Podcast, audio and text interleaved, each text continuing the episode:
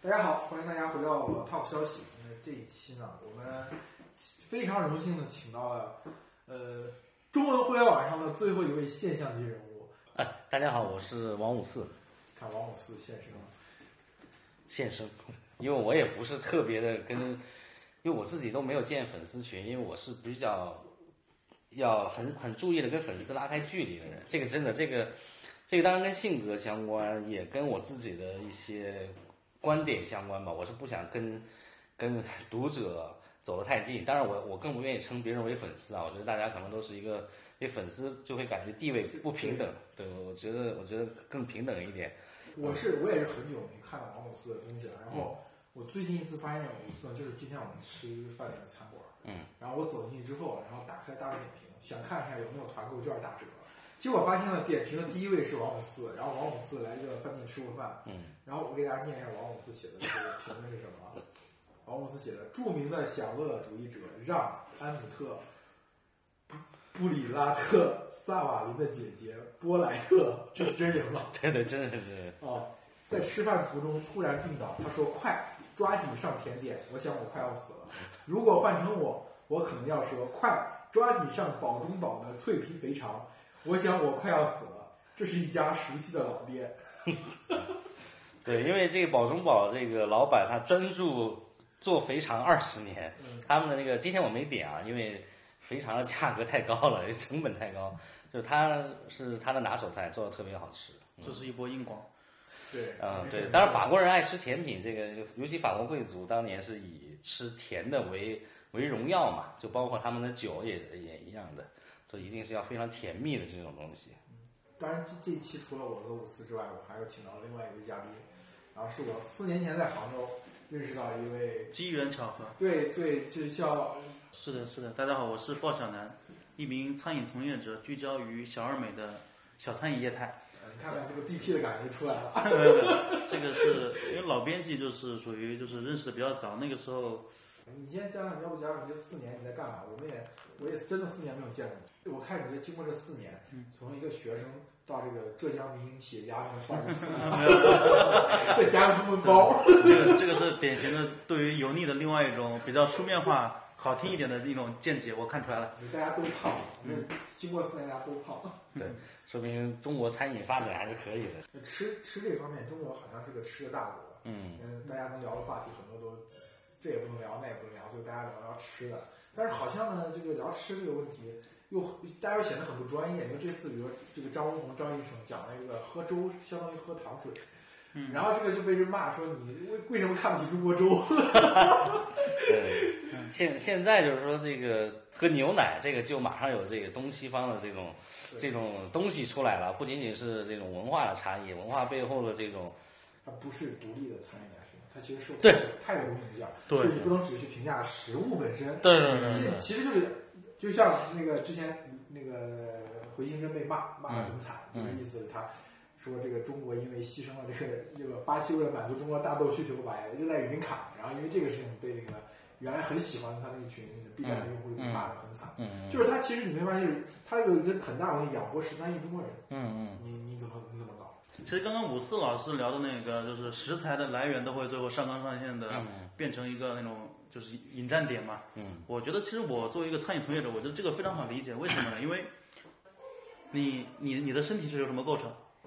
由你吃进去的东西经过消化吸收变成。如果你开始作践你的那个食材，其实就相当于你这个你就等于对于自己否定你的人，啊哎，否定你整个人的构成。嗯所以必须就是他们说一方水土养一方人，其实同样的道理，你否定了一个地方的食材，否定了一个对方的一个地方的一个食品，其实就是在否定这个地方的人，一样的道理。文化、哎历史、人全部被被你否定了，其实就是对，呃所这以个只能只能骂你，问候你对们家，对对，这个就跟那个粥其实是一样，你否认我们的粥，也否认否定了我了们这个民 族。这个这个这个就很夸张，对对真的。对科学是无国界的，还要讲对科学。是蛋白质的摄入，其实我我看了资料，我觉得很重要。包括、包括我记得我上大学的时候，在火车上遇到一个跟我一起坐火车的人，他说：“你知道我是干嘛的吗？”我说：“我不知道。”因为那时候绿皮火车上经常大家坐着坐着就先聊起来了。就是各种背景是对哎真的，他说我是卖猪蹄儿的，我我当时想一个卖猪蹄儿的，你为什么要跟我这个说？而且这个口号说的对跟卖白他粉一他样。说我卖猪蹄儿卖的是全是进口的猪蹄儿，我想哇那得多贵啊！他说进口猪蹄儿其实很便宜，嗯对他说比国内的便宜，因为国外人不吃猪蹄儿，猪蹄他们大要肠嗯吃他们要吃那个高级的蛋白质，当然猪蹄它也有蛋白质，但是呃国外人他至少要他要分很多部位嘛，比如是有一些下水他不吃，因为他他是没有蛋白质的，有一些可能是有蛋白质，但它属于低端蛋白质，他们也不嗯吃，他们就专门。他们就是一个蛋白质摄入主义者，就是哇，这个能对我身体很强健。你认识我的时候是四年之前嘛对？对四年嘛。进入餐饮行业，其实第一件事，当时我是因为我对餐饮这个，首先我自己是不可能去烧菜的嘛，啊，对不对？所以我当时想，要么我去做一个百科全书，就我要做一个杭帮菜店，就是什么菜都炒嘛，啊我招厨子来。这样的话，接下来我要在做单品类的项目的创业的时候，我就相当于从字典里找一个字出来，然后围绕这个字写出花来就好了。嗯，然后啊这是什么？这是开了一个什么？杭帮菜店，那啊，你自己开那个饭馆儿，相当于饭馆非常大，非常大的，房租是过百万的那种。哇，然后开了，然后一开始其实是非常好的生意，是在滨江那边一个非我具体地名就不说了啊，它是一个非常好的生意，但是它后面的一个问题是干嘛？就是他们为什么不说现在就原因了？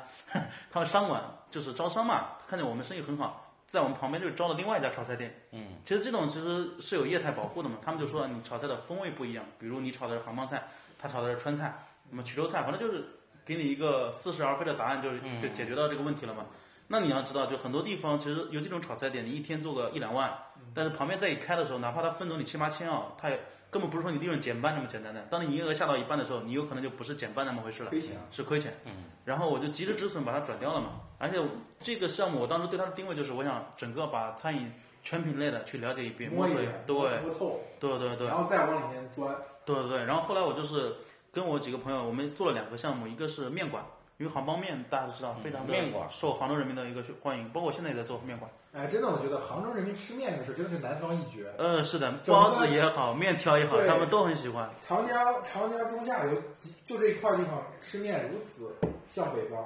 他们说是不是当初那个南宋啊，河南嘛，啊河河南人爱吃面嘛，北北方过来了之后，因为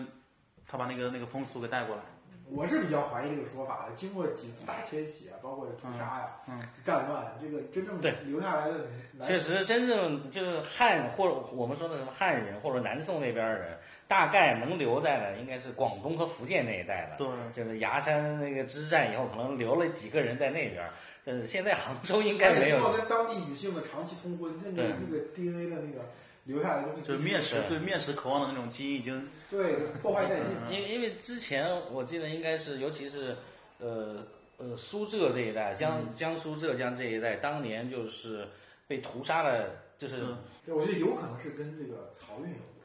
嗯所以这个地方会有很多的北方来的官员在这个地方，嗯，嗯这个嗯就是 工作生活，所以他会带来一些这种北方的习俗再。加上他们是上层人士，他会引领这种潮流。对对对，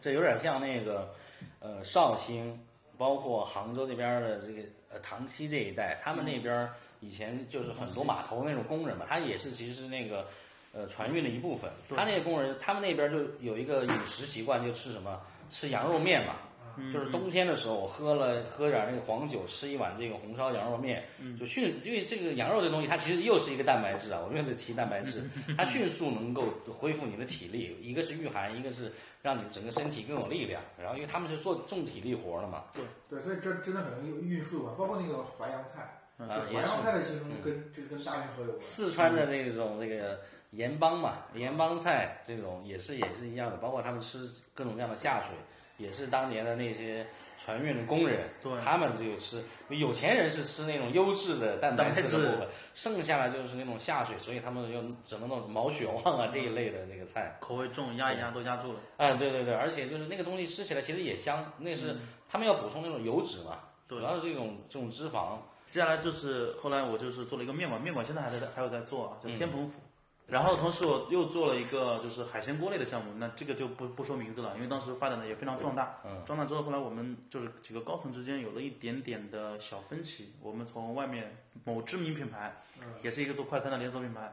挖了他们整个一个管理组过来，然后呢，年薪是给他开到了一百二十多，一百二十多万嘛，就是整个给他们几个投资的，阿里 P 八，啊，对对对然后结果他们就把这个项目做黄了。当时其实我们全国直营店开了将近五十家，当时还真像阿里 P 把它干了。账账面上，其实我们光收进来的那种授权的那种加盟费啊，账面上我们知道最多的时候躺了七八百万放那边，所以就作嘛，有钱就会作嘛，对不对？当时我们就觉得自己泥腿子气息太重了，泥土味太重了，我们也想芬芳一点，我们想哎弄个种花的人过来，当年马云从外面请了一波人啊来给大家培训，说你们都只能当班长，也嗯对吧？然后这个班排长，然后这个这个都是外面请来这个和尚会念经，然后他们会做到高层，把你们教育一遍。然后就是这样折腾了一下，后来我痛定思痛，后来就自己就是完完全全自己一个人创业，包括现在公司啊，就我一个人在搞，嗯就是去年就是开始搞这种相关的品牌授权，就是这种我我有个问题啊，就嗯品牌授权这个，按照我的理解，应该是一个很老的，就是一个模式了你吧？知道说那个嗯麦当劳、什么麦当劳这种模式，呃，也不是麦当劳啊，就比如说像我一个朋友，他是做撤资叔叔的啊，嗯这个章鱼小丸子，他们这些全是他他当然弄的。这个模式我很理解，就大嗯概就是我先找个单品，很容易火的单品，然后成本也不高，供应链我又能够嗯把控的很牢，对然后我找一个繁华的地方，比如说像湖滨，铺一个样板湖滨店银，泰呢弄哎个样板间，然后再找人做连锁加盟，就嗯这种方式，包括那个肉蟹堡也是也是这个这个思路，对对对很多很多这种小的餐饮都是这种思路。是的那你为什么就是到这个时候还要再因为餐饮行业它就是就是它的那个商业逻辑就是这个逻辑，啊两种路嗯嘛，一种是我五块钱买的菜卖十块钱，这就是嗯直营思路；另外一种就是我告诉你我五块钱买的菜可以卖到十块钱哦，你想不想卖？嗯这就是做招商的思路。我想投资，但是我不知道做什么，而且开个小店，都是有些还有一个比较呃比较明显的一个特点，就是餐饮这块好像就不是特别吸引那种投资人的青睐，嗯所以这就为什么直营一直不好我碰，觉因得为直营就像是需要大量的现金去启动的嘛，这个是需要大量钱的，不像比如瑞幸，它就是疯狂烧出来那么多店嘛。嗯那是需要大笔大笔的资金砸入，像瑞幸其实现在又给餐饮树立了一个非常不好的形象嘛。所以其实银行也不容易给你们贷嗯款，对，对吧？这然有点后投资人也不觉得你们这个项目没有什么，就是天花板，天花板太低投了。投资人是这样的，投资人呢，因为我我是一个资深的创业者，就投嗯资人的这个两面我都见过。早年的时候，投资人就问你能不能搞大，对就就 像，但是你经常会回答这个好像很难搞啊大，就有点像不孕不育的感觉被他们问的那种。然后最近这两年，因为大环境不好，投资人问你的问题就变成了你什么时候能够盈利，嗯因为之前他们从来不管你能不能盈利的，上来就问你这个怎么搞大，怎么做大，嗯对就是现在就是哎你这个什么时候能够盈利？包括上上周一个投资人找我聊天，当时闲聊也是朋友，嗯就开始哎呀，他说我们不要去搞那种爆发式增长了，嗯每年能挣点钱就可以了。我就突然就很心灰意冷，我觉得这个投资人都已经这样投了，资人的降薪都已经没有了。对啊，你说我们这个创业者怎么嗯办，对吧对，？所以你看，投资人不给钱，银行不给贷款，所以对你们就去割韭菜。因为餐饮这个东西呢，上手其实快，它门槛没有要求那么高的，对对哦而且资金可能启动资金规模又小，重点是那个潜在的餐饮从业者，他也觉得这个东西门槛没那么高，但其实我们作为在里面摸爬滚打的人啊，你其实餐饮的你门的槛意思就是说，就是当年蓝翔技校培养了大量的这个做这种家常菜的厨师嘛，对吧？嗯他们都有点手艺，哎我有点手艺可以开个餐馆。中国人早年去海外都是开餐馆，哦，对，餐馆和超市，早年移民的也是嗯二国家二级厨师，那个时候真的就是这个证就有用，就可以去移民到国外对了，对相当于人才就是那个国国外引进的人才。呃包括现在，其实我我我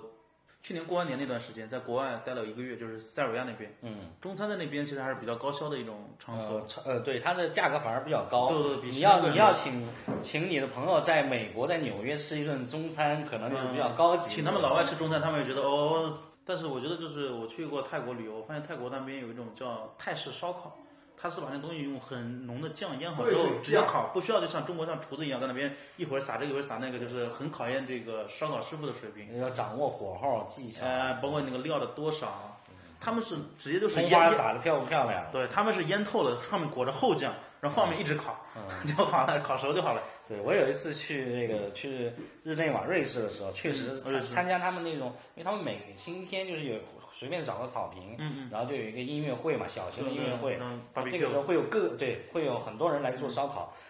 你去看吃他们的烧烤，就就突然就觉得还是这个锦州就东北的烧烤，果真可以它有很多时候，它这个跟那个他们的一些价值观的东西，我觉得是互通的。哦，确实跟文化吧，嗯也不是对，跟他们的文化确实是相就关比如说我们去那个国外做客的时候，我们不是带了那个鲜贝嘛，嗯就是那种米饼鲜贝。哦，我就那种我我是个人是非常喜欢吃的啊。他们老爱吃，我们给了他一包吃嘛，他吃了一片之后把整包还回来给我们了。他虽然表面上说很客气，说吃不惯，其实就是他们觉得这东西不单纯，就他们吃到过分好吃的东西啊，反而嗯会会有觉得警惕 心，哎是吧反正觉得就，因为他们对中国本来就有很多的误解在里面嘛，他们觉得中国人都在吃工业的垃圾嘛，啊，他们就觉得这种东西肯定是加了很多莫名其妙这的也东这也西。不算误解吧？ 嗯，啊但事实上，鲜贝这个东西它是日本传过来的，不，它东西其实还是那个东西，但是呃相同的概念下，它里面的这种本质上，我觉得还是有区别。确实啊，这个、这可能又要聊到中国的食品安全问题，嗯对对这对这个是不那聊的。我这这个我发言权就更多了，但是基本上都会被剪的。我这个对对来这来个来，继续你的这个嗯创业经那历。嗯我创业史，创业史已其实经开过开过面馆了，呃，开过面馆，面馆其实我们当时说出来可能吓你们一跳。其实面馆你不要小看面馆，在杭州真的是一门非常好的生意。嗯我们那个华园那个旗舰店，就是如果这里面有下沙上过大学的学生同学们的话，就应该知道那个地方。我们那个面馆天门府当时我们可以做到好的时候可以做到近将近两万的营业额，你说一天是吧一？天了， 不然呢一年嘛， 一天做到将近两万的营业额，尤其是比如九月份开学季那段时间，你嗯们天天都是这种营业额你，们那单价是怎么？二十多一碗。牛肉面。对，我这我对杭州的面馆我是很了解，但你们能做到这么高，我觉得我还是挺奇怪。包因括为我们从下沙走出来的面馆也多，包括现在像现在的陈八两，对，陈八两就我陈八两就是我那个直系学长搞，私教我们吃嗯陈的八都两我一知道，今天嗯中午、今天中午我刚刚吃了陈八两样，啊，对陈八两你知道，但是不好对不好意思，这个陈八两我总共吃过两次。嗯，因为有一次是解放路有一家，对有一次呃，今天中午在钱江新城那边，我觉得他的面做的并不好吃。嗯啊，对，当然这个就是个人原因啊。就你刚才说的面馆儿东西，在杭州真的特别火。嗯我家旁边儿以前有一家面馆儿，就是你肯定也知道，就是那个他做酸菜鱼面嘛，嗯，就那个叫荣仙嘛。哦荣仙荣仙面馆很有名了，对他，他大概因为我问过老板，因为看我看他的店面啊，他店面店面大概也就三十三十几个平方吧，嗯，然后每天中午都排队，然后我哎问老板我说这嗯能挣多少钱？他说这个每年大概五这他说五六百万啊，那我估计我不一就听你说的这个之后，我估计可能就是说是总的营业额也有可能啊，嗯对当然也有可能是利润啊，但是因面为他馆的生意特别好，他是面馆的卖毛利是特别高的，他他价格几乎是你的一倍嘛，对，你打个比方嘛，他三十八四十，打个比方，比如武四老师今天和这个老编辑我们点了三碗饭，上面盖着两片肉，你会骂我太小气了，你这个人，嗯，如果是一碗面上面盖着两片肉，哇，这个肉可真是大 颗，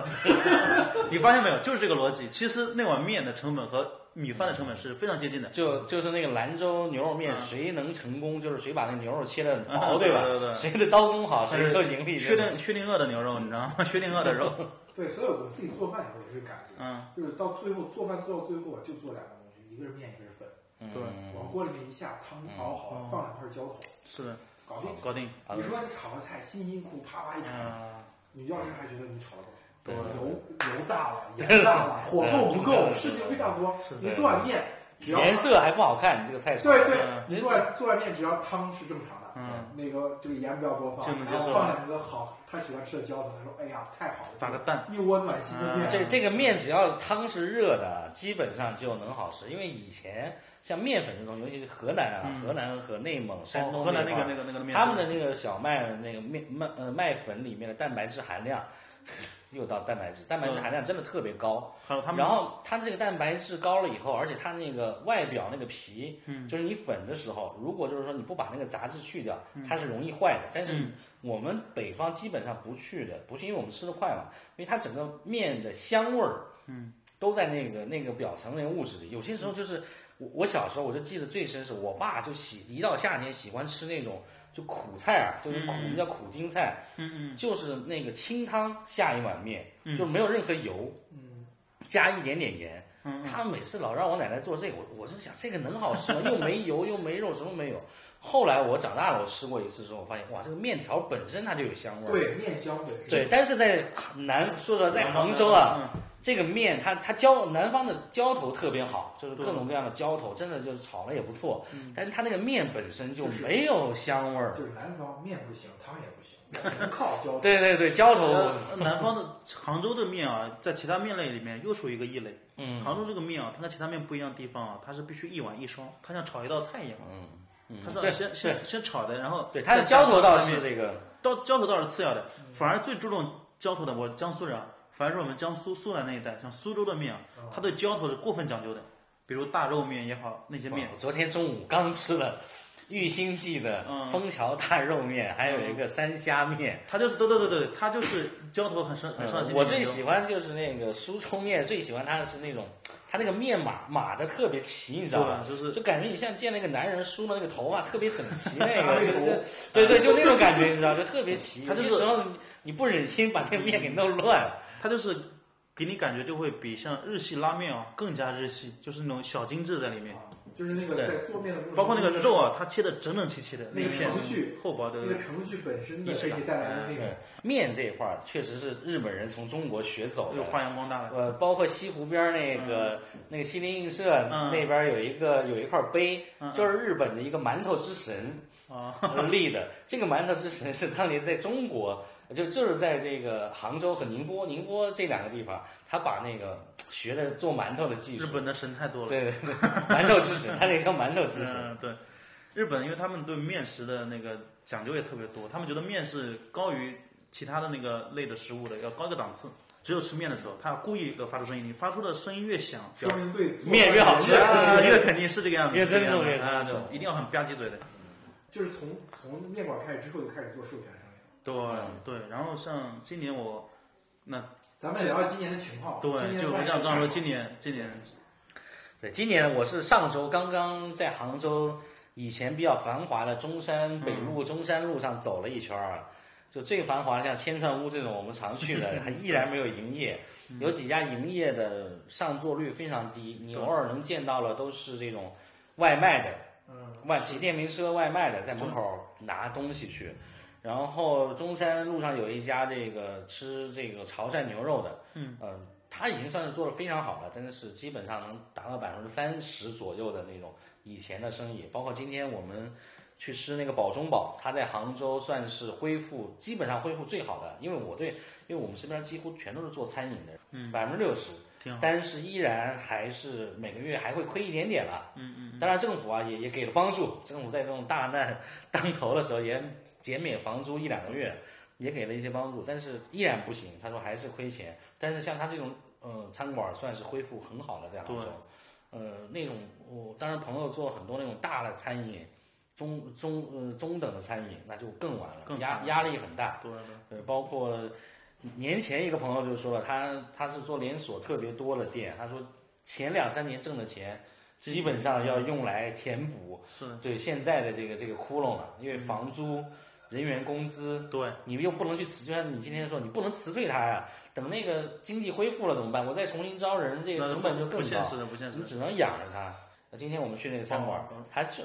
大家，他今天刚说嘛，他说我的这个厨师，那个厨房里的这这些厨师，包括服务员都很开心，为什么？因为他们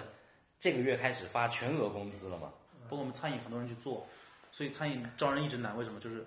老是有人想去到这这个河这条河里来趟下嗯是水，他就要招哎人嗯挖人，招人挖人，然后把水搅浑又又走掉了。今天做了一个决定，就是我们可能接下来就是快招类的项目会暂停掉。就是我刚刚提到那个海鲜类的项目，我们是去年年底的时候把这个店闭掉的，嗯，交给了我们另外一个朋友去，他是也是一个杭州下沙那块非常知名的一个厂子，里面的房租也是奔百万去的。然后我们把它闭掉了，刚好是躲过这个疫情，所以说运气比较好。所以说你现在手里直营店还有吗？直营店有三家，但都是小店，都是小店就是说难听点，就是公司账面上的钱就让他亏，我养着他也是能承受得住的。情况就是我据我所知，很多餐饮业这个长期它确实不赚钱。对，然后，但是呢，比较容易挣钱的就是说我我开一两家样板店，然后把它打造成一个标杆，然后去招商。因为很很多，尤其是小城市的人，他们理解的创业真的就是开一家啊，开个店嘛，开对个店，对对对，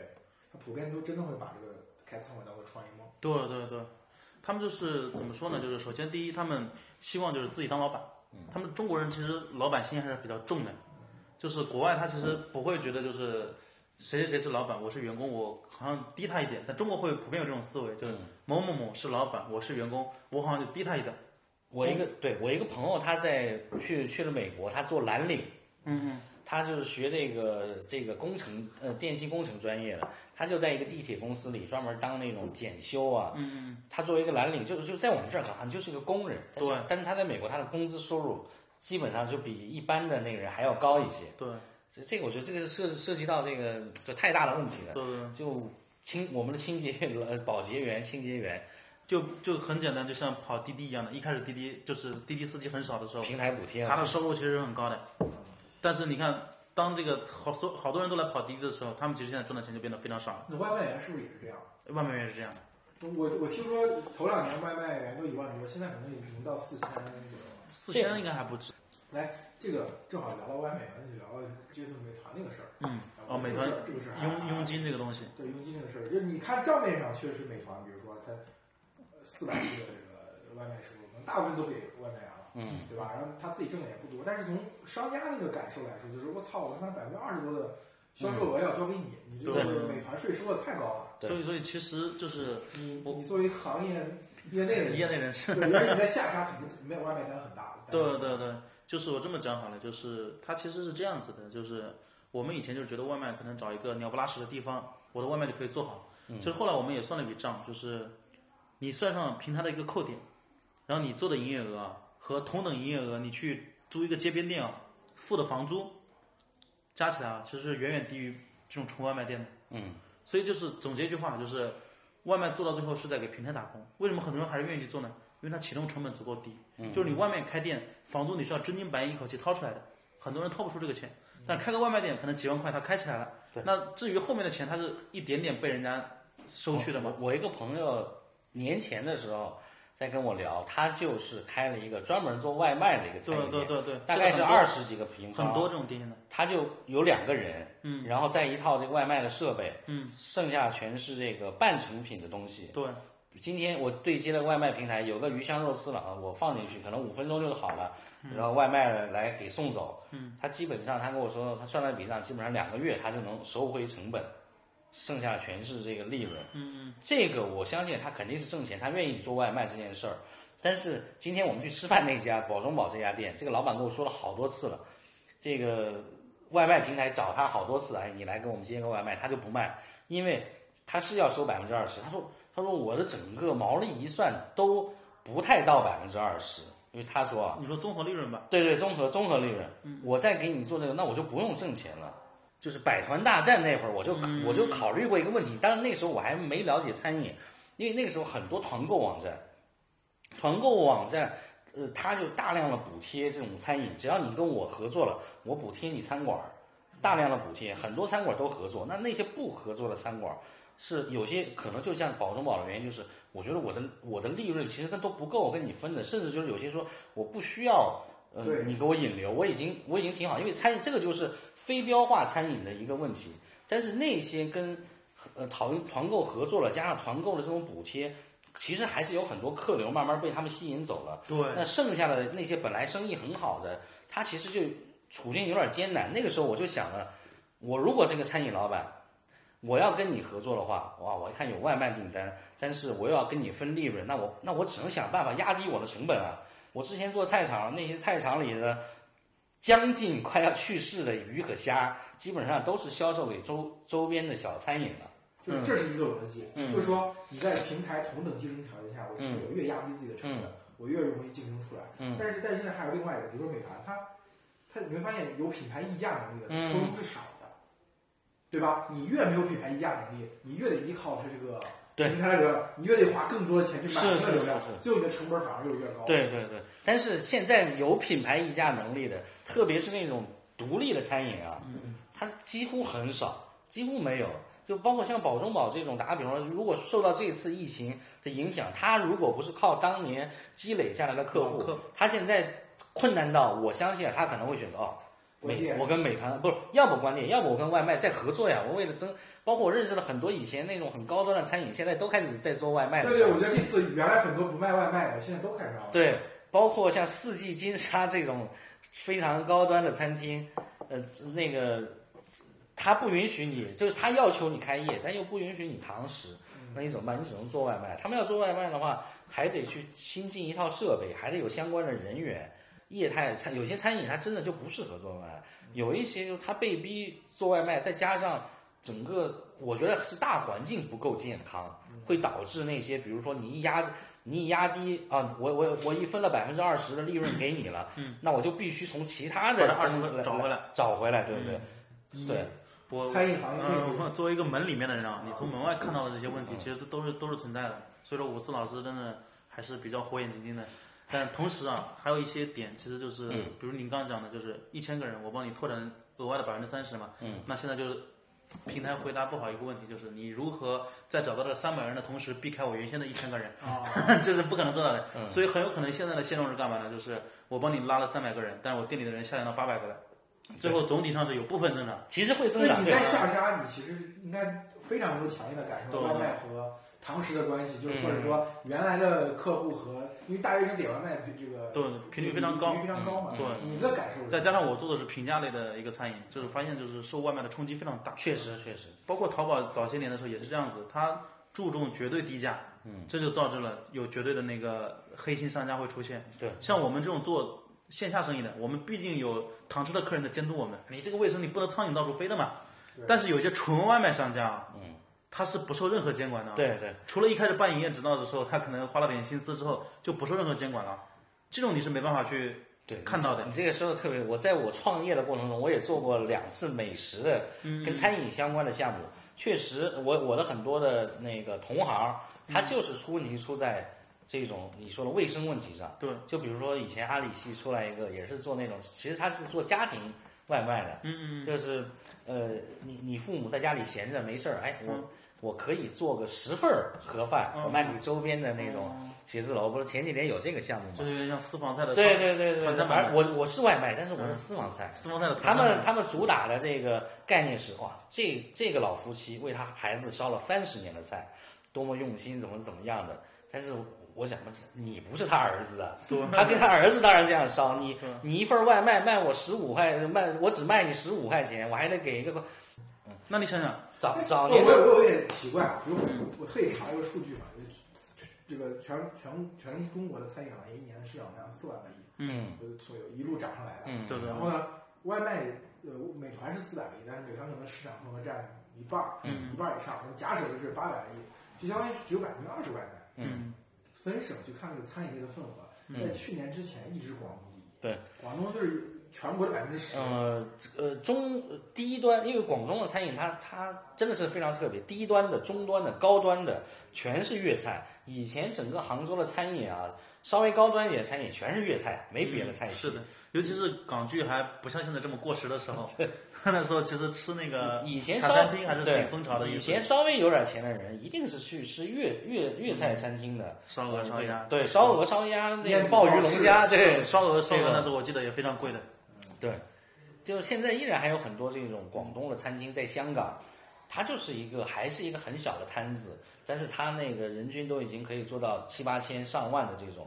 就所以就就特别的这种讲究吧，我觉所以得。就是粤菜，它其实它的底，它的那个硬硬杠杠的底线会比较高一点，对所以美团外卖它往下一压，就会疯非常疯狂的反弹就。弹出来，哎，但其他行业，比如像我们现在市面上比较火的，像你说的淮南牛肉汤、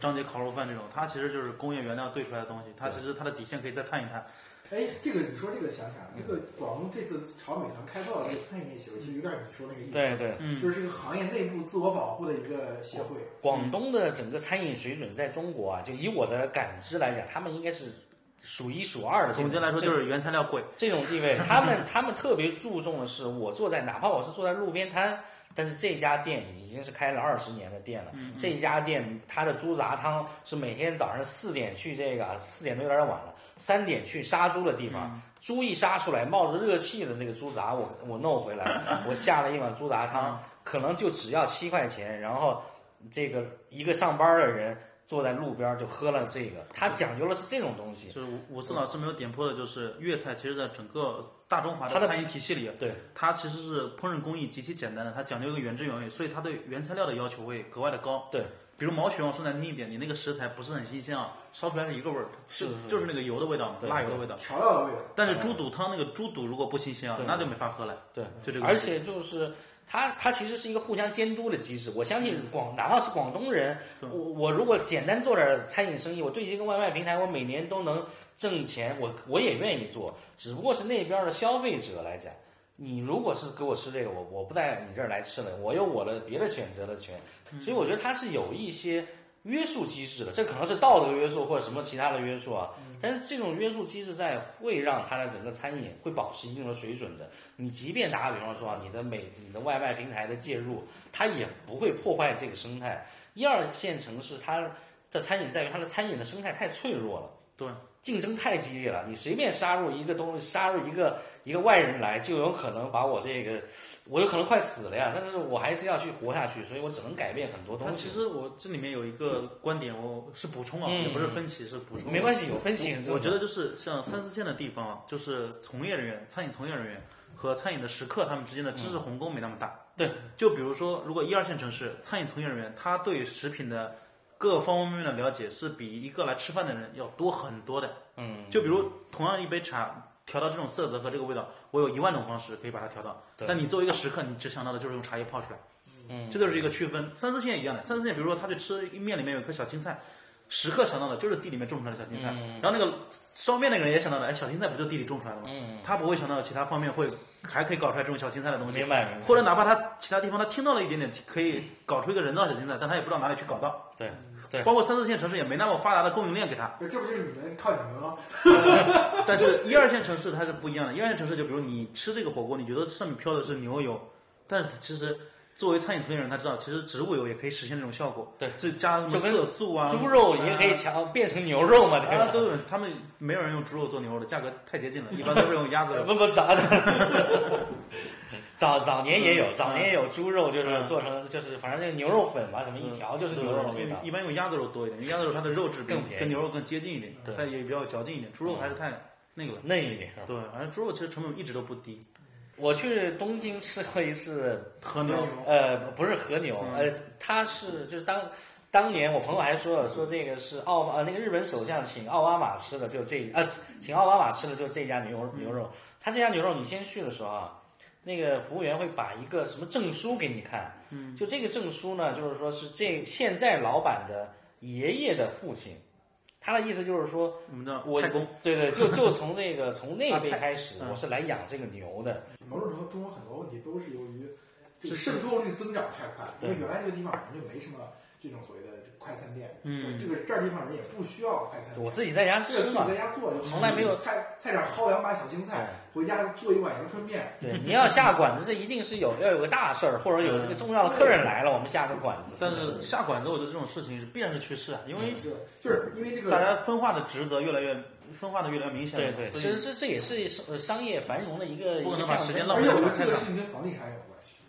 嗯，对吧？你这个地方原来咵全拆掉，然后起了一个新楼盘，这新楼盘全是从外面来的对移民，是啊然后在这边住，住上之后，他的认知就是品牌，品牌，品嗯，是牌，是对吧？这品牌肯定就是尤其是杭州这点特别明显，所以杭州你发现没有，它有一个非常大的一个明显的特点，就是小吃类的小吃类的餐饮特别发达。为什么？因为他们没有足够的时间，外来人他要工作的，嗯，他不像广州那边你去看一看，很多老太太四五点钟起床，梳洗好了之后，嗯去吃早到茶早下茶午开始排队吃到下午，开始排队，然后吃一直吃到晚上，就几个人在那，就像我们这样，可能就没有这个麦克风了，对然后一直闲聊，一直聊一天，什么事都没有，这就是本地人他一一种生活节奏。杭州曾经也有过青杭城茶馆，杭州其实也一样，那些老头老太太本地人，他其实也不会出来消费这种饭馆什么也不多的，基本上自己家烧烧吃，偶尔找个地方闲扯淡一下就好了。对，对，我我觉得是这样，是嗯嗯真的是形成习惯。就从就那个环境从学生时代开始，你是吃食堂的。对，然后但工作单位儿很多国有的大企业，对，包括像阿里巴巴这样的企业，它也是吃食堂的。对，这个链条足够长，长到等到有一天你真的时间，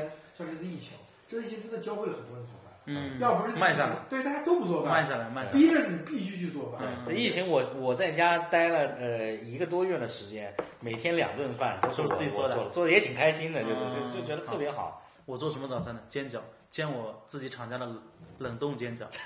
所以我我就想告诉大家一件事情，这个东西啊，我就是自己都吃算不算不上多少营养，但肯定是对人体是无害的。对这点我是可以百分百确就定。是你你觉得这个标准化的东西，就是工厂还是值得信赖的。哎，工厂里出来的东西绝对是值得信赖的。对，呃，我我以前其实对工厂出来的东西，我是觉得就一定呃，其实有点歧视。就跟工业挂钩了我嘛。我觉得就是工厂里出来的东西一定是那种中低端的东西，但是现在可能啊，是因为这个环境变得太恶劣了。嗯，我现在真的是发自内心的认为，只要是工厂哎出来的还东是有西，保障，一定是没，就是基本保障是有的，就是不会到达你的上限，但是绝它对不会突破你的突底 破线，线啊不会突破你。说说这个工业生产，我说杭州的日料店有哪个不是工业生产？就是你看见是做了，实际上全都是半成这品。这个这个我也有发言权。嗯那个杭州日料店就千蒜屋，我那个朋友开的，他是大概在杭州开了有快二十年了，嗯他是最早那一批开日料店的。现在杭州几乎几乎啊百分之九十的日料店，要么是他以前的店长，要么他的徒弟，要么他的前女友开了这 个这他个啊这么多日料店，他前女友有点多的。好多日料店都是从同一家日料店里进的这个原材料。嗯，就像你说的，其实很就是，当然稍微高端一点的东西，它它确实是啊，我会找一个大的批发商我来进口一下。但是普通的日料店就有点像奶茶店那种感觉了，对，你只要开个奶茶店，其他东西我全给你配送就可以了。确实是很很很嗯都是原材料的搬运工对。对我听说很多奶茶店加盟这事儿，就是就是爆雷啊什么的，对嗯事情还蛮多的。是的，奶茶店加盟，因为其实就是所有餐饮从业人员，就是我我我一直总结的，啊，就是有三个门槛和坑，就是男孩子和女孩子一般都会感觉奶茶不错，然后呢，文艺一点的人会觉得咖啡馆或者是小酒吧不错。然后呢，愿意吃点苦的人会觉得火锅不错， 所以听众们也可以想想自己是不是这么一个脑回路啊。 对，就是你你嗯不同的人都有一个开店梦，只是这个开店梦的内容是不一样的。对对，就是呃百分之八十的不百分之百的女孩都想开个咖啡馆儿，咖啡馆，呃，百其中百分之八十都倒闭了，嗯都是这种。百分之八十，你这个比例明显是太保守了。对，百分之百都倒闭没有了，没有，百分之八十倒闭了，百分之二十依然在亏损，但是还在坚持。嗯还是有钱，是，一般来说就是奶茶、咖啡馆、小酒吧，还有书店。嗯，早年有些人还想开书店说，定啊，这这几种业态基本上开了稳死的。然后另外火锅店，火锅店也基本上就是看你那个店选址能不能蒙到位置，基本上百分之七八十也是会会倒的。火锅店其实现在已经没有那种就是空手玩家可以打出来的，都是品牌在玩。对奶茶也一样对，奶茶你就是没有成熟的供应链、好好的产品研发，包括一个好的品牌来输出啊，很难做起来。所以就是为什么奶茶就是如此恶劣的情况下，如果是餐饮算红海啊，那么奶茶这个领域算死海， 就是它算死海，就是为什么那么多人还是愿意心甘情愿成为那个奶茶的一个韭菜呢？就是我说的，就是开店梦。呃开店梦，然后呢又觉得哎烧不面嗯嘛，仅仅是开店梦，也是别无选择了。我觉得，就是奶茶店它对就就整后个面的市要求很小，因为你我们比如说吴四老师，我们俩今天准备合伙开个面馆，那你找个四五十平要的吧，嗯找个厨师要的吧，嗯对不对？然后那要挑个好一点的位置，嗯是不是？这个面我们要尝一下，要几款面？你想一想，我们要十几款面吧？嗯，那到时候猪肉哪里买？我想好，哎，太麻烦了，吴四老师，我不想开这个面馆了。嗯来，吴四老师，那我们今天开个奶茶店怎么样？哎，那吴四老师说好，那我们挑一挑哪个品牌好一点？他哎，你看原材料全部供应，嗯，什么都好，一个人就能开，一天做个七八千，我太好了，这个项目。吴四老师，你你想买什么车？我想买什么车，现在可以商量起来了，就这个道理。就是他们就是没有这种常识，其实缺少对餐饮从业的一个常识。对，可不可能会有一天到晚七八千的一个奶茶店让你来开呢？我告诉所有人，不可能。对嗯吧？原来十三亿中国人都住在不是十亿十亿都住在农村，现在五亿人啪突然进城了，其实是满足它是快速城镇化的一个过程，很多就是而且像中国现在也是避免这种特大型城市的产生啊，但我觉得这个，我这个又是题外又是题外话，我觉得不应该避免。特大城市它有很多它便利的地方效率高嘛。啊，嗯嗯，但是它管理起来确实比较难。武汉就是特大型城市啊，我觉得你看啊，武汉爆发这次疫情，有点像当年这个北京是北吧？京爆发疫情，嗯那都是就突然成长成特大城市，但是它管理机制，啊，嗯对还是相嗯对落后。哦对，也跟比是上如说跟上武汉就在武汉屠宰屠宰这个这国情这种个活活禽是可以住的，是吧是？可以做的，杭州是不相行对相对来讲，杭州是对是城市治理的一个典范，因为杭州当年的市委书记王国平，他是别的不说啊，就是他治理城市的理念特别的先进，很接近于西方的那种，很接近于牛奶的那种啊国家的感觉。啊所以整个杭州就是他现在现在依然是不许屠杀那个活禽对嘛，对必须对，统一杀好之后统一运进来，对，因为这个东西太容易产生这种疾病了，尤其像武汉这种涉及到中国餐饮的一个问题，这个是活禽宰杀和冰鲜的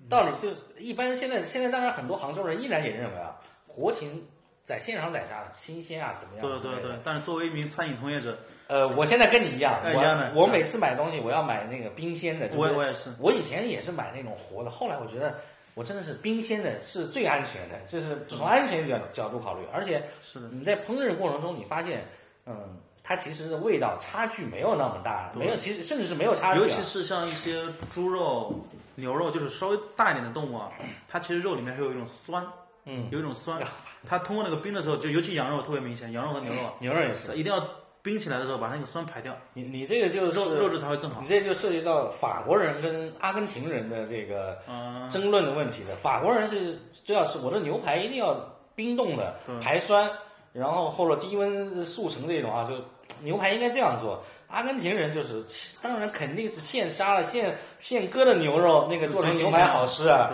对对他们这是两大派，牛排的两大流派，就是你确实需要排一下酸的对，。不然那个肉质就让它差一点。比如说就是小作坊生产，比如说这种这种小的生产方式，怀有某种这种乡愁的感觉。对但对，嗯实际上，大工业是保证大家一个最基本的。我上代跟人聊，我说这个中国这个经济制度、经济管理学还是宏观经济政策，它倾向于保就业而不是保市场。对对就对对，是我对对对不管你现在怎么样，我先稳住就业基本盘。这因为无产阶级当家做主嘛。你对对对一个政府的呃来讲，经济发展不重要，嗯就是我不发展经济也没关系，我闭就是闭关锁国也没事儿。对，但是就业率这一块儿啊，也这个这个你就你就像这个这个叫什么？那个这个也播不了。这胡这个胡锦涛进小布什，小布什问他最最关心什么话？这个每年一千四百万人就业。对对对，哎那很专业啊，这个他他答的其实还是很专业的。对，这个就其实美国人是能 get 到美国人的对点。对对美对国人对觉得哎哎，我也是，我也是这个就业率，对我来当讲然也不是。是，美国还主要是第一还是纳纳指，纳指是第一。当然，主要是共和党政府可能对是对纳指对是第一嘛，对，对吧？所以其实我觉得就是，那我聊一点我们能播的。今年不单单是美团，包括我很多那种做招商的同行，他们就是那些加盟商大面积的来闹退款都很正常。嗯，包括嗯，我先讲好了，美团美团这个事情，美团这个事情其实也一样的。我作为一个从业人员，我就很清楚，它的佣金确实比饿了么高很多。比如说一个保底佣金，就是你一单哪怕卖了零元，嗯你就比如你想你想刷流量，零元再往外卖，它保底要抽成你四点五元，然后饿了么是三点七元，这里外里就差了八毛钱一单。嗯，你就细品这句话就好了嘛。他其那为实什么就是原来比如说一个平台提升佣金，另外一个平台就接它的流量就行了？嗯但这次好像也没有，都都都好像饿了么跟美团的竞争好像已经结束了。嗯，他重要的一个点啊，就是美团它为什么一直它不肯往下降呢？不是说它一定要盈利，而是在于美团它的优势在于三四线城市，在三四线城市，伍思老师刚才已经讲了，其实那些外卖它它的那个每单的成本，在投入上去的推广成本、人力成本都会更高，嗯，它降不下来。而饿了么它优势，因为它上海起家嘛，它的优势在一二线城市，它其实只做大城市，对它单位面积内，它投入的人效比产出的那个对对效果会好很多，对所以加上他的爸爸也更有钱，其其实这个问题，我觉得就是它它是一个常见的问题，就是说这种问这个问题今年不爆发，明年也会爆对发。而且正好疫情啊对到这儿了，对，吧但是呃，问题出现永远不是不是问题，真正的问题是问题出现你没有解决问题的方式。打个比方说，哦、你嗯，即便是只有一家平台独大了，比如说美团说，我就是要你们每个人百分之二十，这个时候就应该会有一个行，就是在在正常的商业生态里面，这个时候行业协会出面了，对，我要跟你平台，我要跟你来唠一谈了，唠，唠一唠，对，就因为你不需要个体的商家说哦，我要跟你对个体对跟平对台对抗，你是没有力量，它一定是个行业协会，咱们去来谈一下，哦，对吧？彼此有一个博弈，即便就是这个问题，即便不解决，但是这是一个解决问题的方式，这种方式一定是要有，但是我们现在是没有这种解决问题的方式。所以就只有广东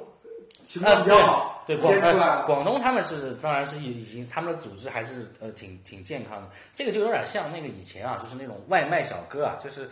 就是各大平台老是打，我靠，这个今天今今年夏天温度特别高，外卖员多辛苦，昏倒了什么之类的啊，这个时候我要把这个呃这这个成本转嫁到这个这个顾客身上，对对对，呃，我觉得这个东西其实是是正常的。就比如说，那平台要做的事儿是啊，你呃你平时每单是五块钱，这个时候我每今天我你愿意干，我每单给你加到十块钱，所这个是正常的商业的方式解决问题的方式，而不是说大家都出来这个卖悲惨。你看外卖小哥多辛 苦，这嗯其实去卖水这这果么这么高温度下还要给你送外卖，大家少叫点外卖吧，对 吧？那很很多网友肯定是这样很就对啊是，外卖小哥的事，我这次还真的有点担心，嗯就是就比如说这个餐饮协会拒钱闹，嗯。说这个你平台抽成要降低啊，美团从简如流，把平台降，嗯把这个抽成降低，到最他后呃挣的是那个外卖小哥，外卖小哥的收入因子是影响。对这个其实这次疫情对于外卖小哥来说，相对来说比较好的原因就在于，因为大家更多需要叫外卖。对嗯其实他们单量倒没有受影响，对反而是是个涨上去。美团好像还，我看了我还特意查一下，美团好像还多雇了，对他们一定是是嗯这个对，多雇了外卖必然会增长。但是就是这个博弈的过程，就是己方出就比较，就是这个餐饮协会，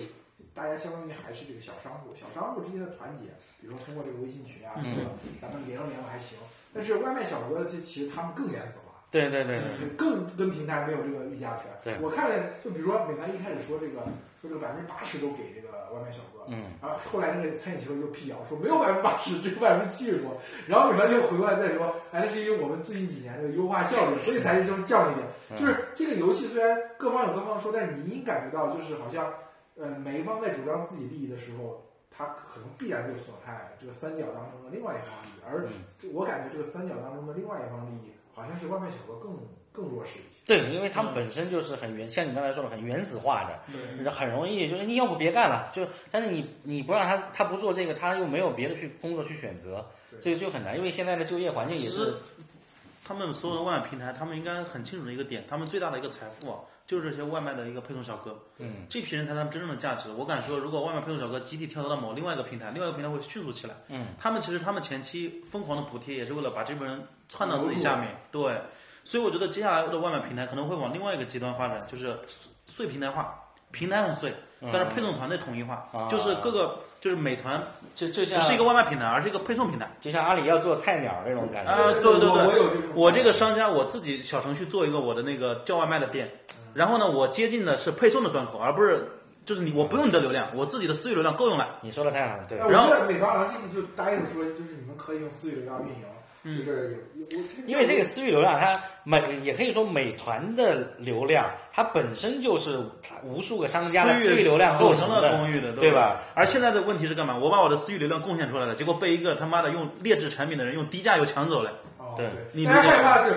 我把流量放在平台上，平台把它分配走了。对，这他就是分配走了嘛。说难听点，就是直通车付钱的靠前面了，把我的用户弄走了。他对本来是因为想点我然后进来，或者是因为我而用我用推上广美的团那个了， APP，啊，他用上美团了。对结，果他到了美团之后，你你把你让直开直通车的人把他接走了，对，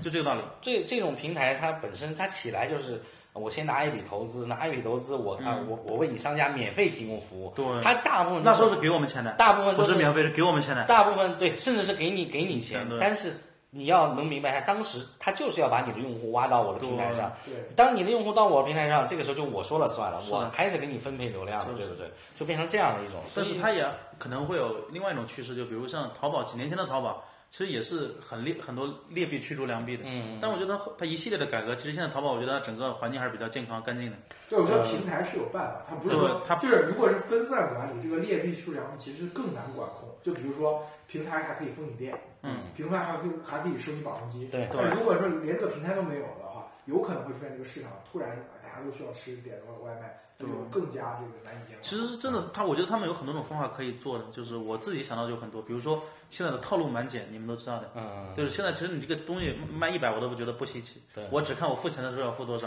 那这个就很好规避啊，你就不要有满减，大家就你如果能打折，你就你告诉我你能多少钱卖就好了。嗯对这样老老百姓算也简快单，一点主算要了还是用户喜欢看见算这个快多了。他对不觉对？得自己占了便宜。也不是，它也是平台之间的竞争了。平台你就跟阿里、淘宝上，它在搞促销的时候，你永远算不清它这到底多少钱到底多少钱，对因为它就是不想让你算清，你一算清就要跟京东去对比了。呃，一是啊，京东比我便宜，比它便宜两毛钱，那我要去京东买。而且就是哪怕就是你不跟那个京东对比，你也会跟其他的 B 家对比。对对他们不希望出现这种情况。对哎，说实话，这两年互联网互联网平台确实被这个商家诟病还是挺多，就因为他们是处在博弈的过程中。嗯但你会有发现，政府老是帮平台一个很重要的，就是保就业。嗯嗯，嗯，对就像滴滴，我上次就是听平台把下面的更小的那种人给绑到自己这个对船对上对来。，我上次见滴滴滴滴就是聊武汉的事情，他们跟我说，他说武钢的下岗员几乎被他们包圆了。嗯，这个这个原因就是滴滴出了那么多事故，政府不会去把滴滴搞死的最重要的原因。他们现在跟那个